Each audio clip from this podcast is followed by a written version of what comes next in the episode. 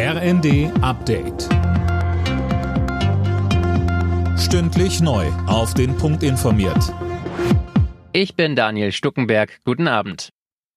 Der Bundesrat hat das neue Infektionsschutzgesetz abgenickt. Damit kommt unter anderem eine FFP2-Maskenpflicht in Arztpraxen, in Krankenhäusern, Pflegeheimen und im Fernverkehr. Härtere Auflagen für Schüler wurden dagegen aus dem Entwurf gestrichen. Dazu sagte die Präsidentin der Kultusministerkonferenz Karin Prien, ich bin sehr dankbar, dass die Bundesregierung sich bereit erklärt hat, diesen Irrtum zu korrigieren. Ich sage aber auch, es ist wichtig, dass die Korrektur jetzt schnell kommt und keine Regelungsrücke hinterlässt. Im Übrigen bietet die Reform des Infektionsschutzgesetzes ein Instrumentarium, um situationsabhängig auf das Pandemiegeschehen reagieren zu können. Deshalb werden wir trotz Bedenken zustimmen.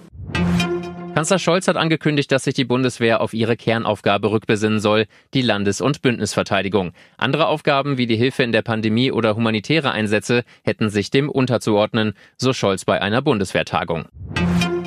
In London darf man sich erstmal nicht mehr anstellen, um sich von der Queen zu verabschieden. Die Schlange ist einfach zu lang. Für die Polizei ist das Ganze schon jetzt ein enormer Einsatz. Bei der offiziellen Trauerfeier am Montag müssen dann auch noch etliche Staatsgäste geschützt werden. Jochen Kopelke, der Vorsitzende der Gewerkschaft der Polizei, sagte uns, für die Menschen, die Polizistinnen und Polizisten sind solche Einsätze sehr belastend, weil sie viel abverlangen und man nicht einfach eine Pause macht und einfach nach Hause geht, sondern in der Regel durcharbeitet. Das heißt, wenn Sie mehrere Tage Einsatz vor sich haben, müssen Sie auch mehrere Tage am Stück arbeiten. Bei einer Auktion in New York ist ein altes Trikot von Basketballlegende Michael Jordan für rund 10 Millionen Euro versteigert worden. Das ist ein neuer Rekord in Sachen Sportlersammlerstücke. Ein Trikot des argentinischen Fußballstars Diego Maradona hatte es zuletzt auf rund 8,5 Millionen gebracht.